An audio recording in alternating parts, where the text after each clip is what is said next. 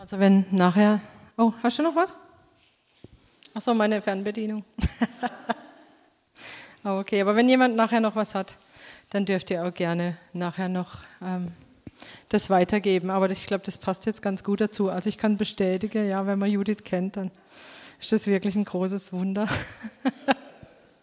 Dass Gott freisetzt, und ich meine, das haben wir ja auch viel erlebt in der letzten Zeit. Wir hatten auch die letzte Woche diesen einen Vers ähm, mit dem aus Jesaja 54, Vers 2.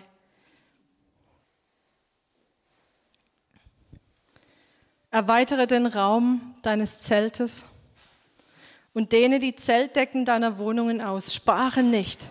Spanne deine Seile weit aus und befestige deine Pflöcke. Erweitere den Raum deines Zeltes und dehne die Zeltdecken deiner Wohnungen aus. Spare nicht, spanne deine Seile weit aus und befestige deine Pflöcke. Das kam letzte Woche während der Lobpreiszeit hat es jemand weitergegeben. Und ich glaube, dass das sehr wirklich symptomatisch ist für diese Zeit und wichtig ist, dass wir wirklich über das hinausgehen, was wir bisher gekannt haben oder was bisher einfach bei uns ähm, so los ist, dass wir wirklich bereit sind, neue Schritte zu gehen, neue Wege zu gehen, weiterzugehen. Ich kann mich auch erinnern, dass, dass dieses ähm, Bild da war, als wir ähm, die, die Gemeinde selbstständig werden sollte, 2012, 2013. Und wir haben gefragt, wie soll es weitergehen? Und wir haben uns oft zum Gebet getroffen und wir haben gefragt, Gott, was willst du hier für diese Gemeinde? Und dann kam auch dieses Bild. Ja, und ich weiß noch, ähm, ich glaube, Valerie hatte dieses prophetische Bild, sie hat es dann auch gezeichnet, wenn ich mich richtig erinnere. Und sie hatte, das ist jetzt einfach nur so ähnlich, das war jetzt nicht dieses Bild von damals, aber sie hatte dieses Zelt, nicht einfach nur ein Zelt in der Mitte, ein Mast und dann spannt man die Seile lang, sondern sie hat gesehen, wie da ganz viele Masten waren. Ja, hier sind jetzt nur acht, aber immer und wie dieses Zelt erweitert wurde mit lauter, mit immer mehr Masten, die erhoben wurden, die aufgerichtet wurden und dieses Zelt wurde immer weiter gespannt und weiter gespannt. Ich, ich fange so langsam an zu begreifen, wie Gott dieses Bild sieht, auch für uns als Gemeinde. Und dass es nicht nur darum geht, dass wir sagen, ja, ja, dieses Zelt weit spannen, dass es nicht nur so im Sinn von, das Reich Gottes vergrößert sich, natürlich das auch, ja, sein Reich kommt, aber auch das im Persönlichen, ja, dass wir weitergehen, dass wir wirklich fest sind, die Pflöcke befestigt, aber dass wir selber diese Masten werden, die stabil sind, die weiter dafür sorgen, dass dieses Zelt weiter gespannt wird und dass wir deswegen auch neue Schritte gehen dass wir das Erbe einnehmen. Und das haben wir letzte Woche auch gehört. Das Erbe einnehmen, uns nicht länger von Satan berauben lassen für das, was uns gehört, was Gott uns gegeben hat, für sein Reich. Und dass wir einfach da weitergehen, dieses Erbe, dieses Land einnehmen. Genau, neues Land aus deiner Hand. Conny, wenn ich dich sehe, muss ich immer an dieses Lied denken. Ich weiß nicht, ob du dich erinnerst, aber das ist so meine Erinnerung an dich.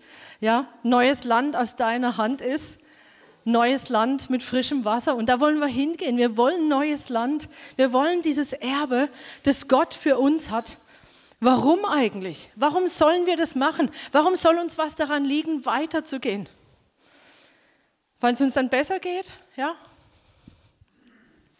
Nee, das kommt dabei auch raus, ja, bei dem, was wir gerade erleben. Wenn wir in die Freiheit kommen, ja, das ist ja wie so ein Sieg, ne, wenn man weitergeht.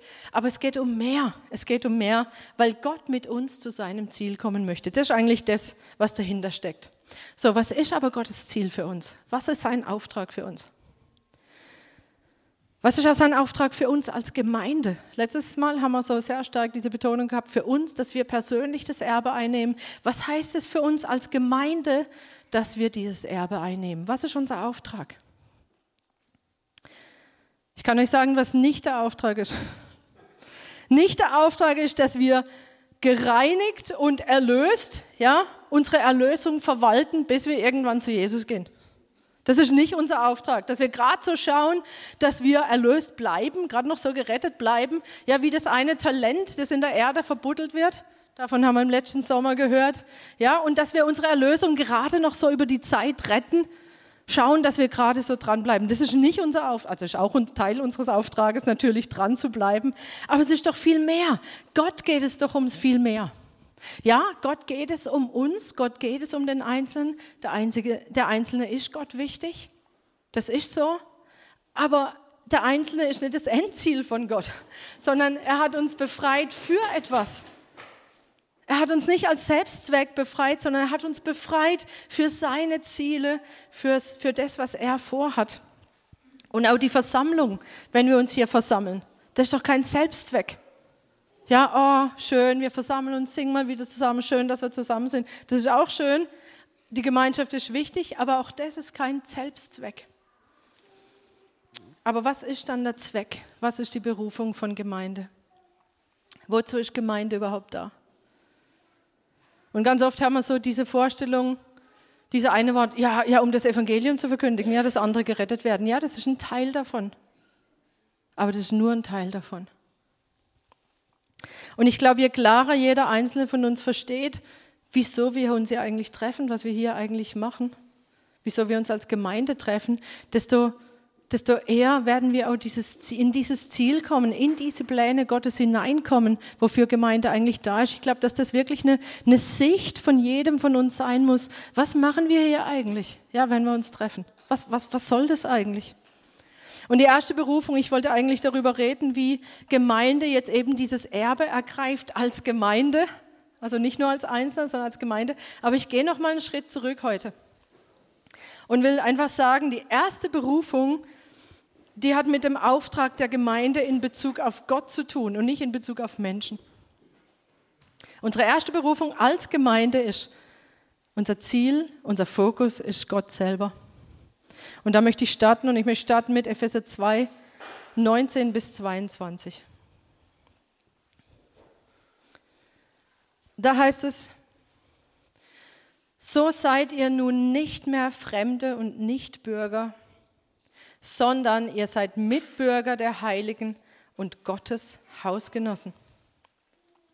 Ihr seid aufgebaut auf der Grundlage der Apostel und Propheten, wobei Christus Jesus selbst Eckstein ist.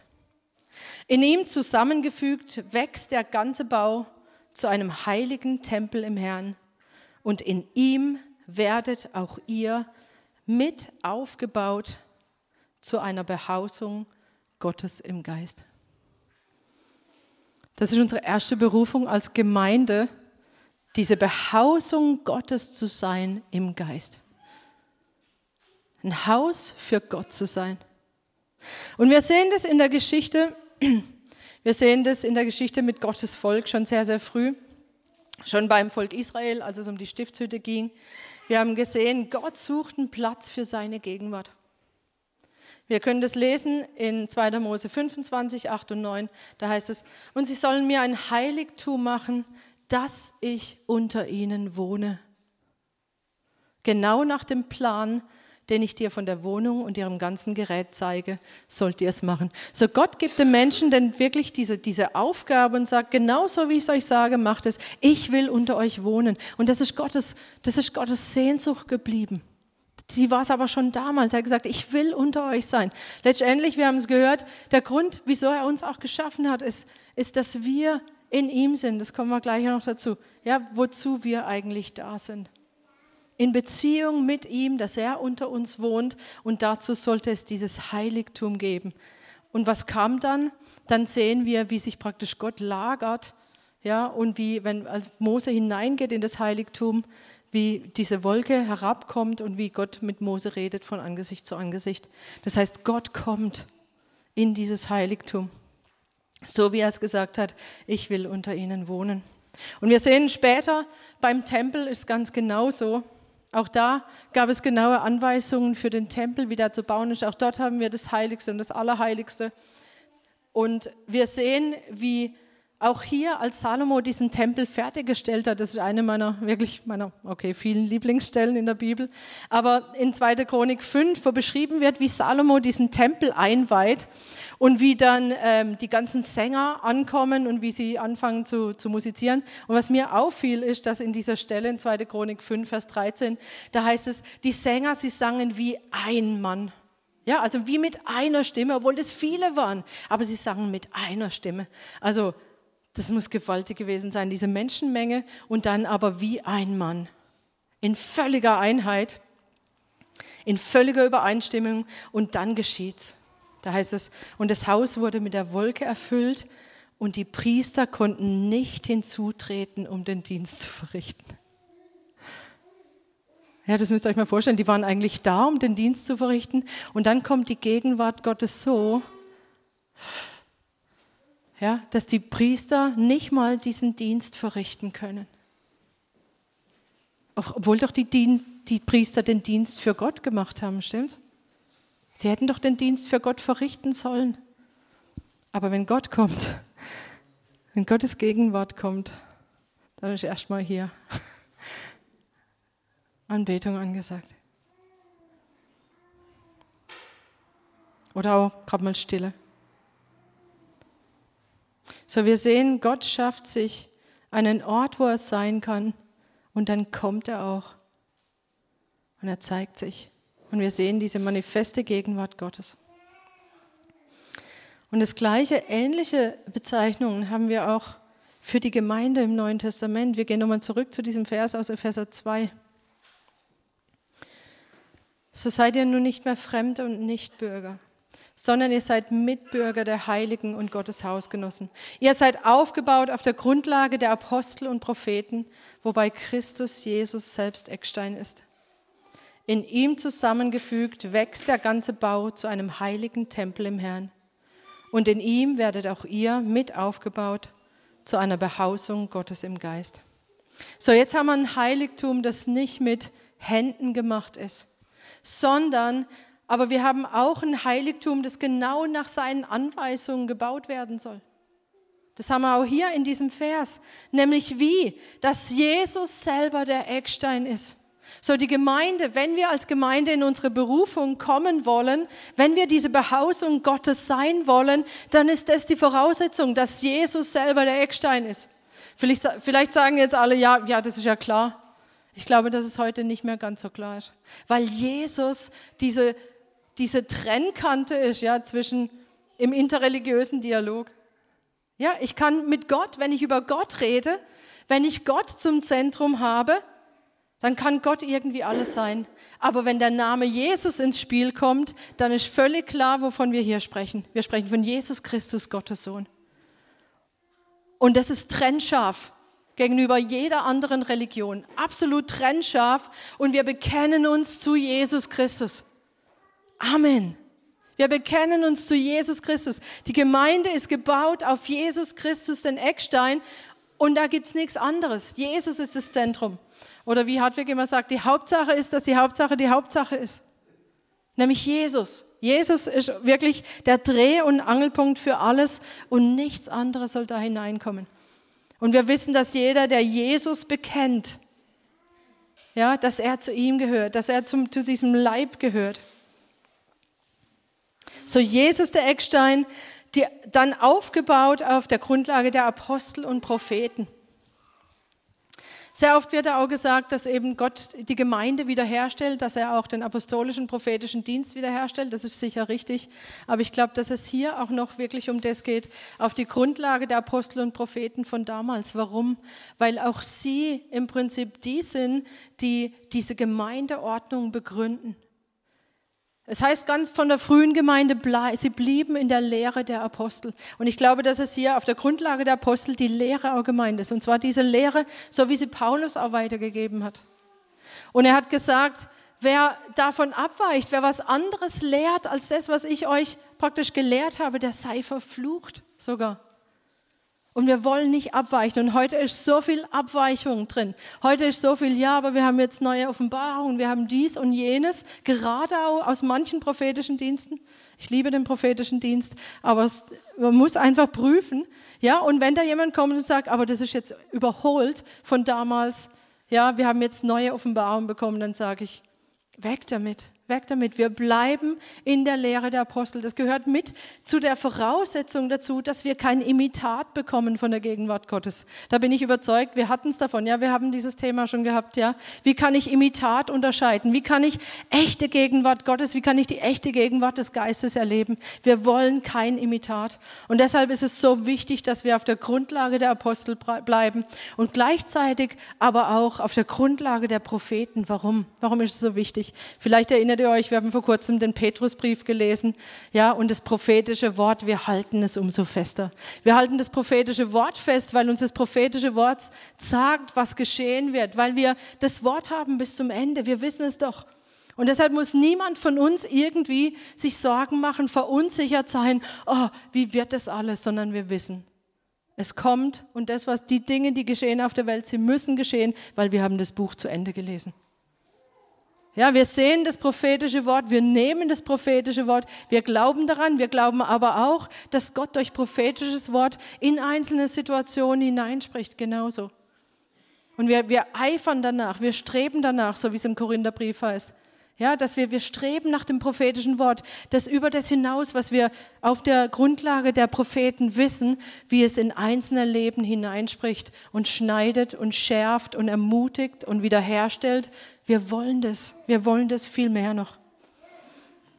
Und wenn wir auf dieser Grundlage bleiben von Jesus, dem Eckstein und der Apostel und Propheten, ohne Abweichung, dann sind wir zusammengefügt mit diesem Ziel, für Gott eine Behausung zu sein.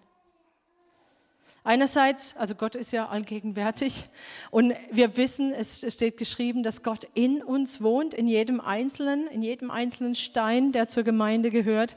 Aber genauso ist, auch, ist es auch ein Haus für seine Gegenwart, wo seine Herrlichkeit erfahrbar wird, wo wir zusammenkommen und Gottes Gegenwart in unserer Mitte erfahrbar wird, sich zeigt. Und das lesen wir auch bei der Gemeinde. Ja, hier ist genauso. Da, wo Gottes Ordnung ist, da, wo da wo wirklich die, die Gemeinde ausgerichtet ist auf Gott und auf seine Ordnung, da kommt er. Wir lesen das doch in der Apostelgeschichte. Mehrfach, nicht nur an Pfingsten, ja, dass sie zusammen waren und die Städte bewegte sich. Und es war nach Pfingsten, ja. Und sie wurden mit dem Heiligen Geist erfüllt und redeten das Wort Gottes in Freimütigkeit. Und ich wünsche mir das so viel mehr, dass wenn wir zusammenkommen, weil das ist unsere Berufung, dass wirklich Gott kommt in jedem Einzelnen, diese, diese Gegenwart wirklich, diese, dieser Geist Gottes überfließt und Gott in unserer Mitte manifest wird, sich wirklich zeigt. Noch viel, viel, viel mehr. Noch viel mehr. Warum? Weil wir für ihn da sind. Wir sind für ihn da. Wenn wir zusammenkommen, sind wir für ihn da. Und wir wollen, dass er unter uns ist. Ich will einmal mehr diese Geschichte ins Gedächtnis rufen. Ich weiß, dass ich die schon öfter erzählt habe. Aber es ist glaub, so wichtig, weil ich, ich, möchte einfach, dass uns das wirklich in Fleisch und Blut übergeht. Weil, sie auch, weil diese Geschichte auch eng mit unserer Gemeindegründung verknüpft ist. Ähm, ich habe es schon erzählt, wir, ganz am Anfang, als es um Gemeindegründung ging, da hatten wir mit ne, einem Pastor aus La auch ähm, so ein Buch gelesen, das hieß Gemeinde mit Vision. Da ging es darum, Gemeinde gründet, wie man Gemeinde gründet. Und ähm, das war sehr methodisch aufgebaut, ja, und dann machen wir das und, und dies und jenes. Und bei mir hat sich schon ein bisschen so ein bisschen was verknotet hier drin. Und ich habe gedacht, oh, ja, irgendwas, nee, schräg. Und dann kam man eben zu dem Punkt, ja, und dann, wenn man Gemeinde gründet, muss man auch eine Zielgruppe definieren. Wer ist unsere Zielgruppe, damit man die gezielt ansprechen kann durch die Formen des Gottesdienstes. Und dann hat es noch mehr, ja, und in der Zeit, ich habe gedacht, oh Mann, das, das fühlt sich so, das ist nicht das, was Gott zu mir gesagt hat. Er also den Auftrag gegeben hat, gesagt, geb dich da rein. Ich möchte, dass du mit dabei bist bei Gemeindegründung in Herbolzheim. Es war so gar nicht das, was ich einfach, was ich hatte, ja, von Gott. Und, ähm, und das war aber ein erfahrener Pastor und ich habe gedacht, pff, komisch. Dann habe ich auch gebetet, ich gesagt, Herr, was ist da? Und in dieser, in dieser Zeit habe ich ein Buch gelesen von einem, der Gemeinde gegründet hat in Seattle damals. Und er hat auch diese Frage gestellt. Da hat er offensichtlich das gleiche Programm, ja. Und äh, sie sollten eine Zielgruppe herausfinden und dann haben die Gebetsnächte gemacht und haben gesagt: Herr, wer ist unsere Zielgruppe? Und haben ihn gefragt und Gott hat geantwortet. Und wisst ihr, was er gesagt hat? Er hat gesagt: Ich bin eure Zielgruppe. Ich bin eure Zielgruppe und wenn ich komme, dann bringe ich meine Freunde mit. Und ich habe das gelesen und es ist durch mich durch und ich wusste, Gott ist unsere Zielgruppe und es hat uns bei Gemeindegründung begleitet und es soll uns, ich, ich möchte, dass wir uns da immer wieder daran erinnern, Gott ist unsere Zielgruppe. Das heißt nicht, dass uns Menschen egal sind. Wisst ihr warum nicht? Weil Gott Menschen nicht egal sind. Er kümmert sich dann schon darum. Und ich sage euch noch was, wenn Gott unter uns ist, Die Menschen, die dann kommen, sie werden es doch merken, meint ihr nicht? Wir, wir brauchen doch nicht unseren Gottesdienst auf, auf irgendwelche Leute aufzurichten, um sie irgendwie anzuziehen, um es irgendwie attraktiv zu machen, sondern wir wollen, dass Gott unter uns ist. Und er macht es dann von alleine attraktiv, wenn wir wirklich glauben, was da drin steht, wo es heißt, dass wenn ein Unkundiger reinkommt und er sieht, was da los ist und der Geist Gottes tut, was er tut, der wird auf sein Angesicht fallen. Und er wird Buße tun, er wird bekennen. Und ich möchte, dass wir dahin kommen. Ich möchte, dass wir dahin kommen, dass wir sagen, Gott ist unsere Zielgruppe, dass es unser, unser Anliegen ist, dass Gott kommt. Wir sind in erster Linie für Gott da. Nicht für uns selbst, nicht für die Ungläubigen, nicht für die Gemeinde. Wir machen Gemeinde nicht für Gemeinde. Wir machen Gottesdienst nicht für Gemeinde. Wir machen Gottesdienst nicht für die Ungläubigen. Und wir machen schon gar nicht, um irgendwie kulturrelevant zu sein. Sondern wir wollen Gott relevant sein. Wir wollen Gott relevant sein. Wir wollen Gott, das heißt ja auch Gottesdienst. Wir wollen, wir wollen für Gott da sein. Und das ist die Sicht auf das, was wir hier wollen in der Gemeinde. Und deswegen lege ich da einfach auch so einen Wert drauf, dass wir das immer wieder wiederholen, dass es unser Ziel ist, wirklich, dass Gott sich wohlfühlt unter uns, wenn wir zusammenkommen. Und ich glaube, da ist noch viel Luft da. Ich will jetzt keinem zu nahe, nahe treten. Aber wir sind manchmal so beschäftigt mit uns und wie, wie ist das jetzt mit mir und wie fühle ich mich jetzt gerade. Aber wir müssen verstehen, wir sind für Gott da. Dass der Heilige Geist kommt um unter uns zu wirken. Und er bringt dann alles mit, was zu ihm gehört. Er bringt alles mit, was zum Reich gehört. Er weiß ganz genau, wer was braucht, wer wie ausgerüstet werden muss und soll. Aber wir brauchen ihn. Und ich wünsche mir so, dass dieses Verlangen und diese Einsicht, dass wir für ihn da sind, dass wir wirklich diese Behausung Gottes sind im Geist, dass das bei uns in Fleisch und Blut übergeht. Richtig in Fleisch und Blut übergeht, dass wir dass wir das wollen, wirklich begehren. Wovon ist es denn abhängig, ob Gott so kommt mit seiner manifesten Gegenwart? Wovon ist denn abhängig, ob er wirklich unter uns ist und sich bewegt, so er es will? Es ist abhängig von unseren Herzen. Das ist das Einzige, wovon es abhängig ist. Es ist nicht abhängig von der Qualität des Lobpreises. Gott sei Dank. Es ist nicht abhängig von der Qualität des Lobpreises. Es ist nicht abhängig von der Technik. Und ich wünsche mir so, dass sollte irgendwann mal die Technik ausfallen, dass wir einfach weiter anbeten und uns nicht stören lassen. Dass wir wirklich ihn meinen und nicht uns abhängig machen von äußeren Dingen. Es ist nicht abhängig von der Atmosphäre. Es ist nicht abhängig davon, dass wir uns irgendwie so fühlen, als wäre er da. Es ist nicht seelisch. Es heißt zu einer Behausung Gottes im Geist. Und deshalb ist der Zustand unseres Herzens ist das eigentlich Entscheidende, ob Gott kommt oder nicht. Und ich sage jetzt nicht, seelisch ist grundsätzlich schlecht, ja, also versteht mich richtig. Seelisch darf dabei sein. Wir wollen ihn schließlich preisen. Geist, Seele, Leib mit allem dabei. Aber es läuft nicht auf der seelischen Ebene. Es beschränkt sich nicht darauf. Es darf sich nicht darauf beschränken, sonst haben wir ein Imitat. Aber es hängt ab vom Zustand unseres Herzens. Gott sagt, 1. Petrus 5, Gott widersteht den Stolzen, aber den Demütigen gibt er Gnade. Da, wo Gott geehrt wird, wo, wo sich Leute vor ihm demütigen und sagen, du bist Gott, du bist alles, du bist mein Herr. Du bist der, der Einzige. Du bist der, dem ich gehorche, auf den ich höre wo er geehrt und gefürchtet wird, da zeigt er sich, da zeigt er sich gerne. Und je mehr Herzen von uns auf dieser Schiene sind und sagen, Gott, wir demütigen uns vor dir. Du darfst in meinem Leben, egal was du sagst, ich, ich mach's ja, du darfst sagen, du bist der Herr. Du darfst tun, was du möchtest. Je mehr Herzen da sind, Gott wird sich zeigen. Das heißt, da, wo wir uns ihm nahen, Jakobus 4, Vers 8, Natürlich ist Gott allgegenwärtig, wir wissen es. Und trotzdem gibt es da diese tiefere Dimension. Und ich glaube, viele von uns haben es schon erlebt, ja. Wenn wir uns Gott nahen, dass da nochmal eine viel tiefere Dimension da ist. Und wenn wir sagen, wir wollen alles von dir. Ja, so wie Mose auch gesagt hat, ich will deine Herrlichkeit sehen. Je mehr Herzen da sind, die sagen, ich will deine Herrlichkeit sehen. Das wird doch einen Unterschied machen.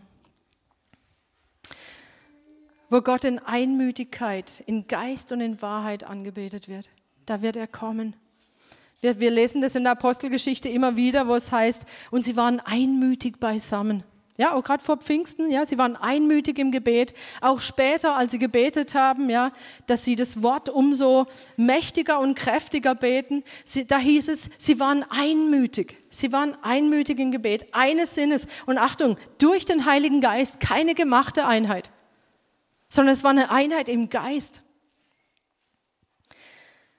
Und Gottes Gegenwart ist in jedem von uns, ja, in jedem von uns, wir, wir sind, wenn wir, wenn wir zulassen, dass der Heilige Geist in uns wirklich Gott zeigt, dass er uns den Vater und den Sohn zeigt, dann werden wir, wenn wir gemeinschaftlich anbeten, in diese Einmütigkeit kommen. Weil dann schließen wir uns im Geist zusammen, nicht jeder für sich, nicht isoliert, so mein Herz und Gott. Und ich glaube, dass, da, dass wir da auch noch wachsen können in diese Richtung. Weil ich glaube, ganz oft ist so, dass jeder so mit Gott seine Zeit hat wenn wir zusammenkommen im Lobpreis. Und das ist nicht falsch, grundsätzlich. Ja, das hat sicher auch seinen Platz, aber vor allen Dingen auch, wenn wir zu Hause Gott anbeten, was ich, was ich mir hoffe und wünsche, dass, das, dass die Anbetung nicht reduziert ist auf das, wenn wir zusammenkommen, sondern dass wirklich jeder von uns auch zu Hause vor seinen Gott kommt, um ihn anzubeten. Und dass wir dann, wenn wir zusammenkommen, dass da nochmal was anderes entsteht, nämlich, dass wir als sein Volk vor ihn kommen, dass wir, dass aus diesem Ich ein Wir wird, sowohl im Gebet als auch in den Liedern. Dass wir aufhören, ich und Gott und, und er soll mir jetzt im, irgendwie im Lobpreis womöglich noch dienen. Wir haben es auch ein paar Mal schon davon gehabt, dass man hinterher im Lobpreis, nach dem Lobpreis irgendwie sowas sagt wie, ah, heute war der Lobpreis nicht so, hat mir jetzt nicht so viel gebracht. Entschuldigung? Der Lobpreis soll, ist nicht dazu da, dass er dir was bringt, ich glaube, dass da einfach ein falscher Fokus ist. Das, das bringt dir trotzdem was, ja. Wenn du Gott anbetest, wird es dir immer was bringen. Aber das ist ein Abfallprodukt davon. Sondern wir sind für Gott da in dem Moment. Und nicht nur als Einzelne, sondern ich glaube, dass nochmal was ganz Neues, eine ganz andere Dimension kommen kann, wenn wir als Gemeinschaft, wenn wir als Volk vor ihn treten. Warum? Weil es auch was mit der sichtbaren und mit der unsichtbaren Welt zu tun hat.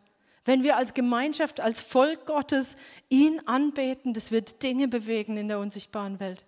Und ich glaube, da haben wir noch nur erst einen ganz kleinen Teil davon verstanden. Und ich wünsche mir, dass wir viel mehr da hineingehen. Wir sind Mitbürger der Heiligen, heißt es hier. Wir sind nicht alleine vor Gott. Wir sind Mitbürger. Gemeinsam Gottes Volk, heißt es hier. Und ich glaube, dass wir gerade in dem, ja, es ist sehr individualisiert, glaube ich, sehr individualisiert, manchmal auch isoliert, dass wir das neu lernen müssen, dass wir zu dieser wahren gemeinschaftlichen Anbetung kommen vor ihm, dass wir gemeinsam wirklich das Reich Gottes im Blick haben und im Blick haben, dass wir sein Volk sind, das jetzt vor sich tritt, gemeinsam. Und ich bete, dass da wirklich ein neuer Blick drauf kommt von jedem Einzelnen von uns, dass wir verstehen, wir sind gemeinsam diese Behausung Gottes im Geist.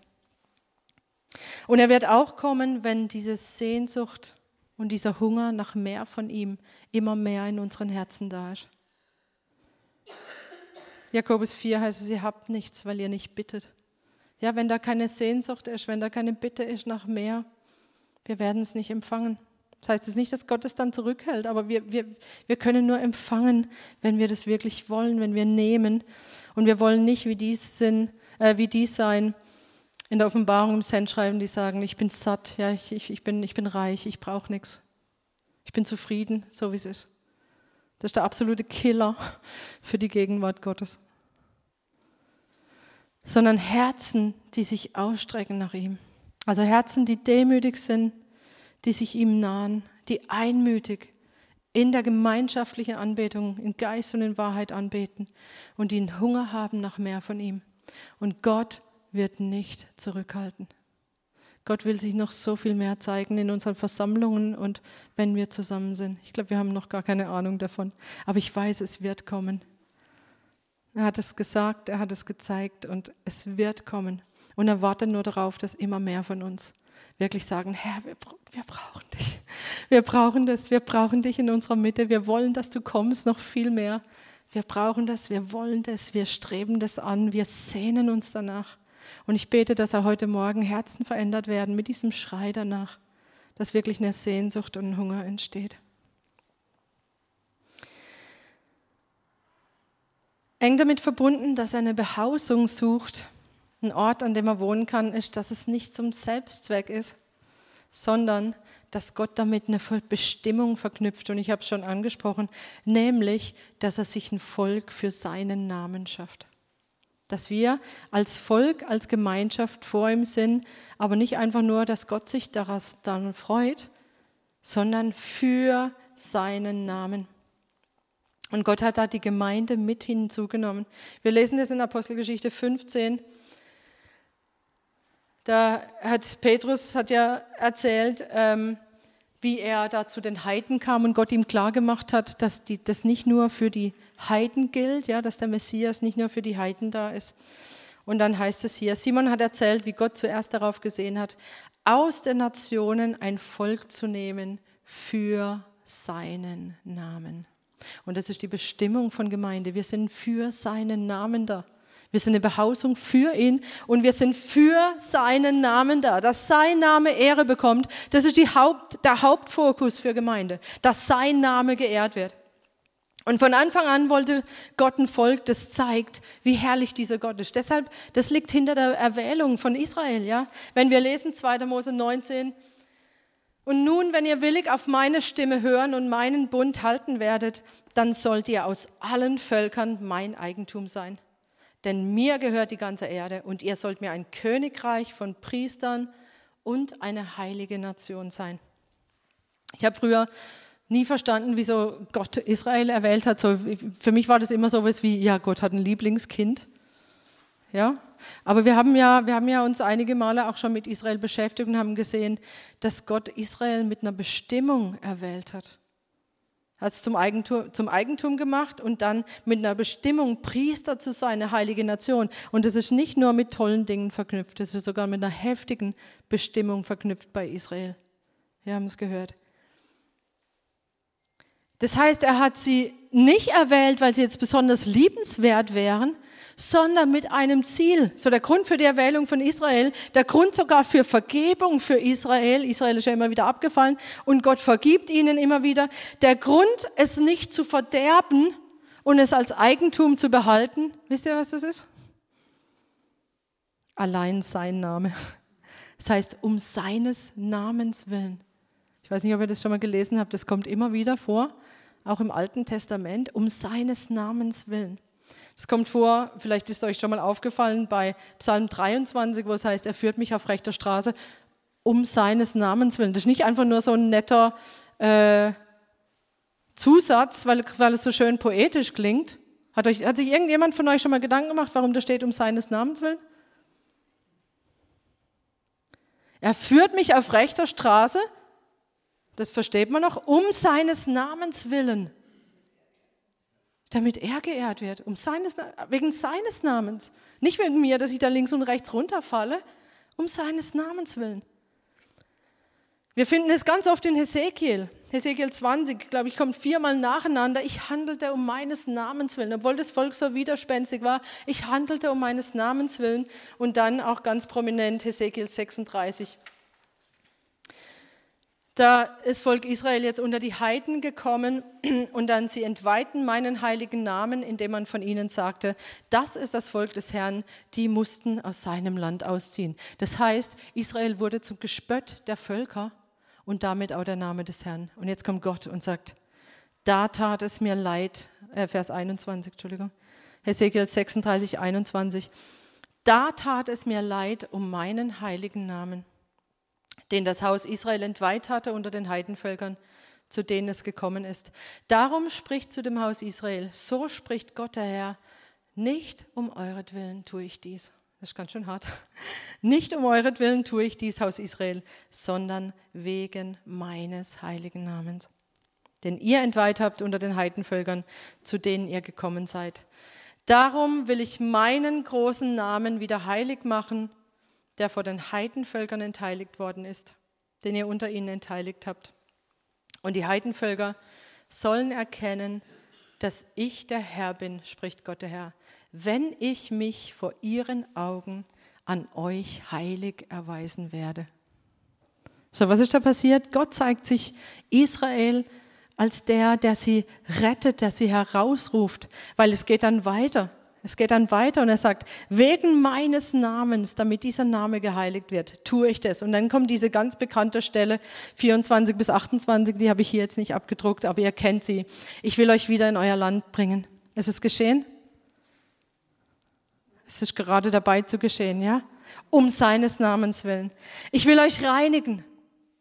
Das heißt, Gott vergibt um seines Namens willen. Und dann kommt diese Stelle, ich will euch ein neues Herz geben und einen neuen Geist in euer Inneres legen. Ich will das steinerne Herz aus eurem Fleisch wegnehmen und euch ein fleischernes Herz geben. Ja, ich will meinen Geist in euer Inneres legen und werde bewirken, dass ihr in meinen Satzungen wandelt und meine Rechtsbestimmungen befolgt und tut. Um meines Namens willen tut er das. Und ihr sollt in dem Land wohnen, das ich euren Vätern gegeben habe, und ihr sollt mein Volk sein, und ich will euer Gott sein. Nicht wegen Israel, sondern wegen seines Namens willen. Und das Gleiche gilt für Gemeinde, ob ihr es glaubt oder nicht. Steht im Neuen Testament auch um seines Namens willen. 1. Petrus 2, Vers 9 steht das Gleiche wie in 2. Mose 19. Manchmal sagen wir ja, ja, aber wir sind jetzt neuer Bund, das ist jetzt alles ein bisschen anders. Die Idee Gottes ist genau die gleiche. Ja, wir sind im neuen Bund und ich bin sehr dankbar dafür. Wir sind absolut befreit, gerecht gemacht, aber immer noch um seines Namens willen. 1. Petrus 2, Vers 9. Ihr aber seid ein auserwähltes Geschlecht, ein königliches Priestertum, eine heilige Nation, ein Volk zum Besitztum. Eigentlich genau das, was Gott über dem Volk Israel ausgesprochen hat, gilt jetzt auch für die Nationen, ja, gilt für die Gemeinde. Und warum? Auch hier mit einer Bestimmung, damit ihr die Vollkommenheiten, die Großtaten dessen verkündigt, der euch aus der Finsternis zu seinem wunderbaren Licht berufen hat. Das heißt, auch hier geht es mit dem Ziel, wirklich ist Gott. Gott ist unser Ziel. Gott ist der, um den es geht. Und wir kennen diese, ja, diese bekannte Stelle Epheser das erste Kapitel vom Epheserbrief. Gepriesen sei der Gott und Vater unseres Herrn Jesus Christus. Er hat uns gesegnet mit jeder geistlichen Segnung in der Himmelswelt in Christus. Und das wollen wir immer mehr ergreifen, was das heißt. Aber das alles hat eine Bestimmung, dass er uns gesegnet hat, wie bei Israel. Es hat eine Bestimmung, dass er uns gesegnet hat. Wie er uns in ihm auserwählt hat vor Grundlegung der Welt, dass wir heilig und tadellos vor ihm sind in Liebe und uns vorherbestimmt hat zur Sohnschaft durch Jesus Christus für sich selbst. Da haben wir es, ja, für sich selbst. Nach dem Wohlgefallen seines Willens zum Preis der Herrlichkeit seiner Gnade. Das ist doch genau das, was es auch bedeutet, um seines Namens willen, für ihn, für sich selbst und zum Preis der Herrlichkeit seiner Gnade, mit der er uns begnadigt hat in dem Geliebten. So, wir sind gesegnet mit jeder Segnung. Ich, ich bete und hoffe, dass wir immer mehr davon ergreifen. Aber es hat ein Ziel, nämlich, dass er geehrt wird durch den Segen in unserem Leben, dass er geehrt wird, sein Name geehrt wird. Und wir finden das im gleichen Kapitel noch, noch zwei weitere Male zum Preis der Herrlichkeit seiner Gnade. Wir sind zu seiner Ehre da und, und, und das ist unsere erste Berufung. Wir leben für ihn. Wir leben für ihn. Das ist unser Zentrum. Wir sind ein Volk für seinen Namen. Das müssen wir uns klar machen. Wir sind ein Volk für seinen Namen. Wollt ihr das mal sagen? Das ist manchmal gut, wenn man das ausspricht und proklamiert. Wir sind ein Volk für seinen Namen. Wir sind ein Volk für seine Ehre. Wir sind ein Volk für seine Ziele. Wir sind ein Volk für sein Königreich. Und es soll in Fleisch und Blut übergehen. Wir sind nicht für uns da. Wir sind auch nicht mal für Gemeinde da an sich. Wir sind für ihn da. Wir sind für den König da. Wir sind ein Volk für seinen Namen, für seine Ehre, für seine Ziele und für sein Reich. Das soll wirklich in uns sein. Und sogar bei uns, sogar bei uns, bei der Gemeinde geschieht Vergebung um seines Namens willen, wie bei Israel.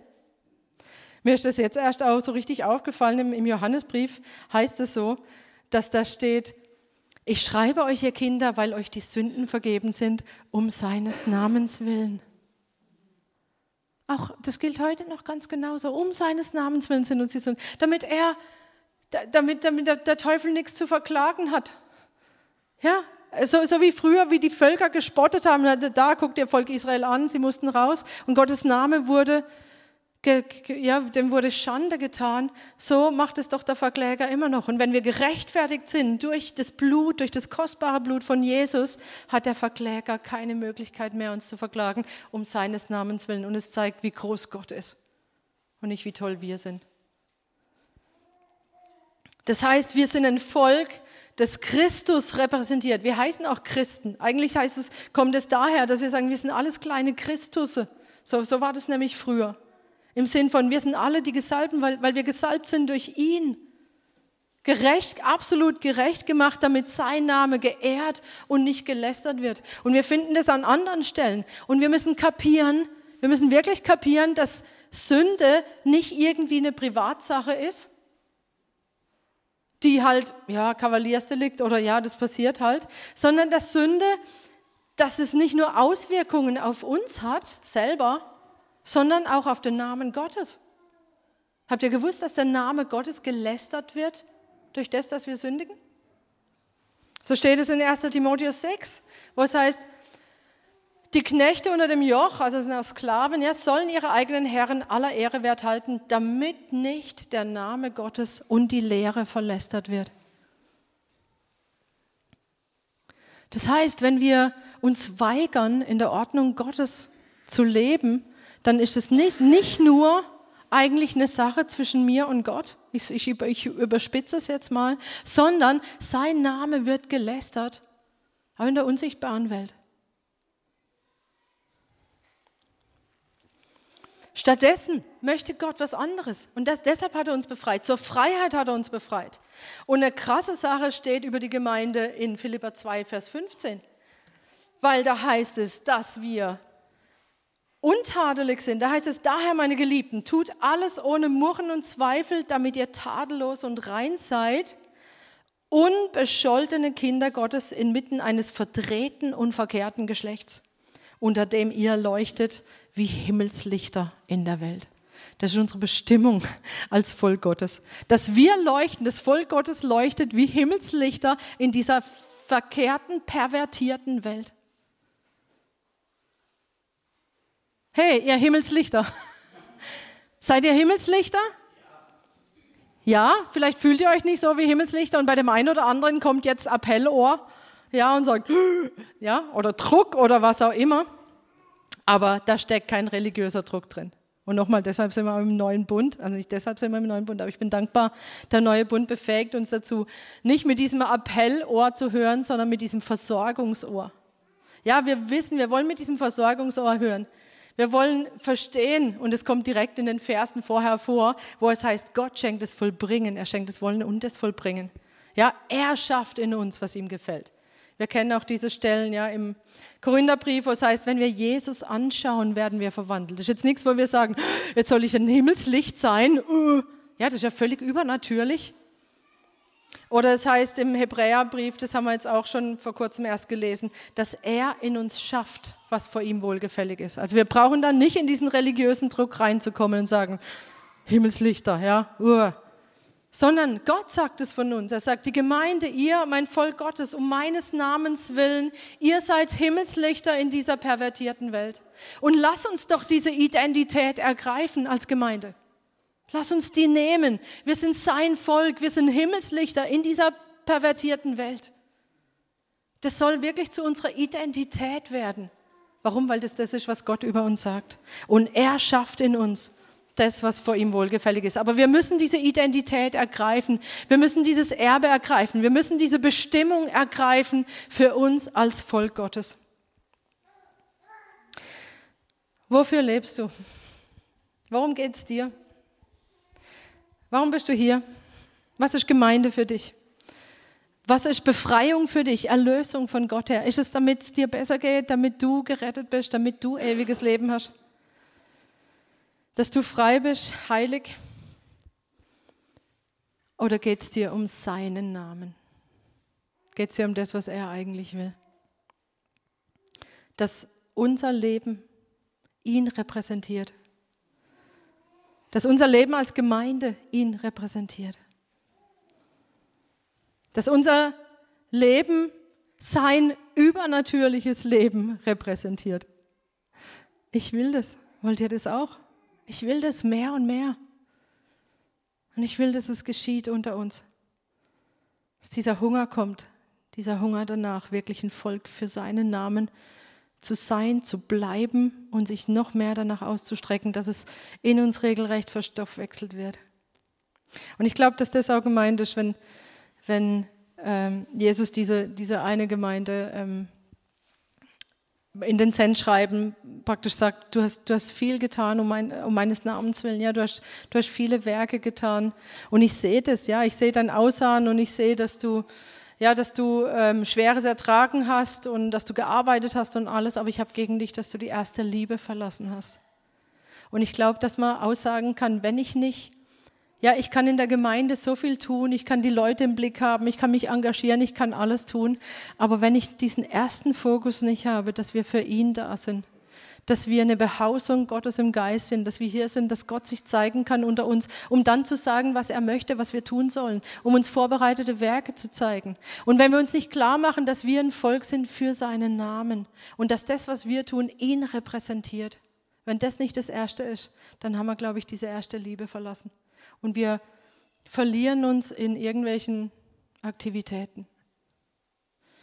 So, ich bete, dass, dass diese Identität wirklich Behausung Gottes zu sein im Geist, als Gemeinschaft, miteinander in diesem Wir und wirklich ein Volk zu sein für seinen Namen, für seine Ziele, für sein Reich, dass das immer mehr in uns wirklich hineinkommt und bleibt und unser Fokus bleibt und dass wir uns immer wieder gegenseitig erinnern und ermutigen, da dran zu bleiben. Und ich möchte jetzt schließen mit dem apostolischen Gebet aus 2. Thessalonicher 1, Vers 12, wo es heißt,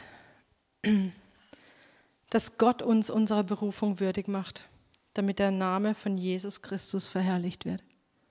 Das ist unser Ziel.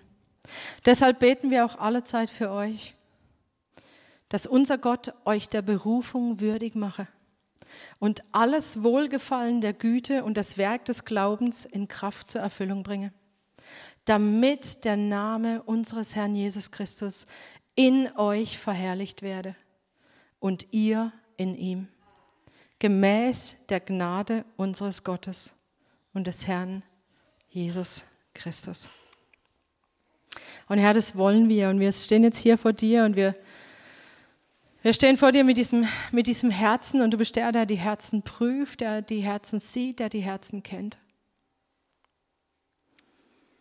Und ich bete, Heiliger Geist, dass du dieses Werk in unseren Herzen tust, dass wirklich dieses Verlangen kommt. Dein Wort sagt, dass du das Wollen und das Vollbringen schenkst dass wir wollen, dass wir das wollen, was du willst, dass wir lieben, was du liebst, dass wir hassen, was du hast und dass das uns wirklich in Fleisch und Blut übergeht, dass wir diese Sehnsucht bekommen, ein Volk für deinen Namen zu sein. Dass wir diese Sehnsucht bekommen, dass du in uns wirklich dieses Haus findest, wo du dich niederlassen kannst, wo du dich zeigen kannst, wo deine Herrlichkeit sichtbar wird.